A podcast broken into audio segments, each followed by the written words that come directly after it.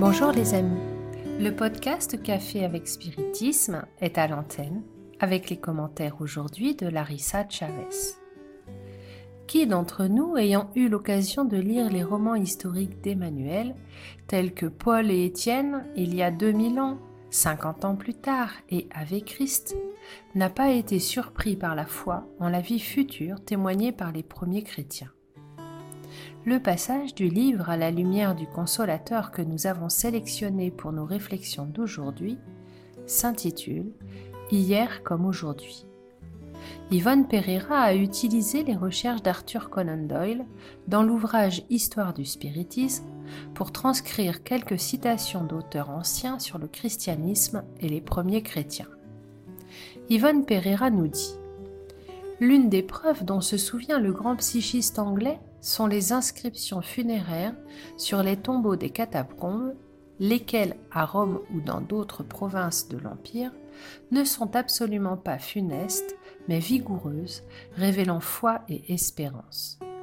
Alors que les tombeaux des Romains exprimaient l'abandon, l'incrédulité en l'avenir, le matérialisme, les inscriptions des catacombes chrétiennes disaient Agape, tu vivras éternellement ou victoire en paix et en Christ, ou que Dieu renouvelle ton esprit, et vivre en Dieu. Ces inscriptions suffisent à montrer qu'un point de vue nouveau et infiniment consolant sur la mort avait été atteint par l'humanité. Le symbole qui prédomine dans les catacombes des chrétiens est le bon pasteur, délicate image d'un homme portant un petit agneau.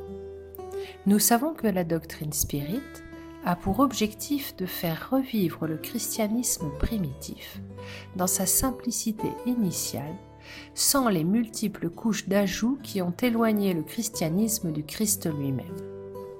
En ce sens, Yvonne rapporte qu'Arthur Conan Doyle a même souligné dans l'ouvrage précité que l'étude de la doctrine de Jésus nous montre que tout ce qui s'appelait à son époque spiritisme moderne convergeait avec la pensée de l'Assemblée du Christ.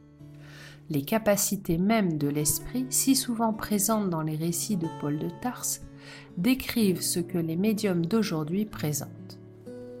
Il y a plusieurs passages dans lesquels la correspondance entre hier et aujourd'hui retient mon attention, mais la lecture de ces pages me donne à réfléchir dans d'autres directions je pense à quel point cela peut paraître complexe de suivre le chemin de la simplicité.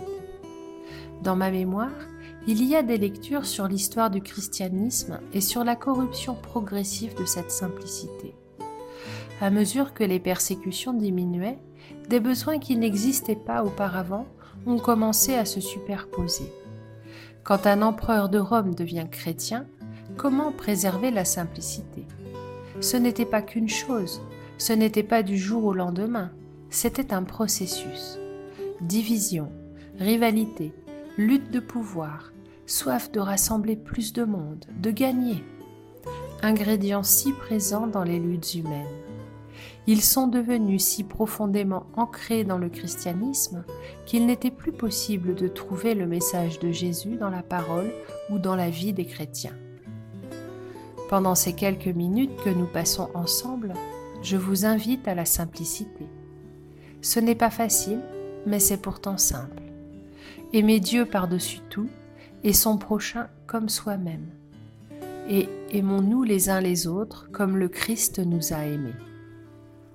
Une étreinte chaleureuse à tous et rendez-vous pour le prochain podcast café avec Spiritisme.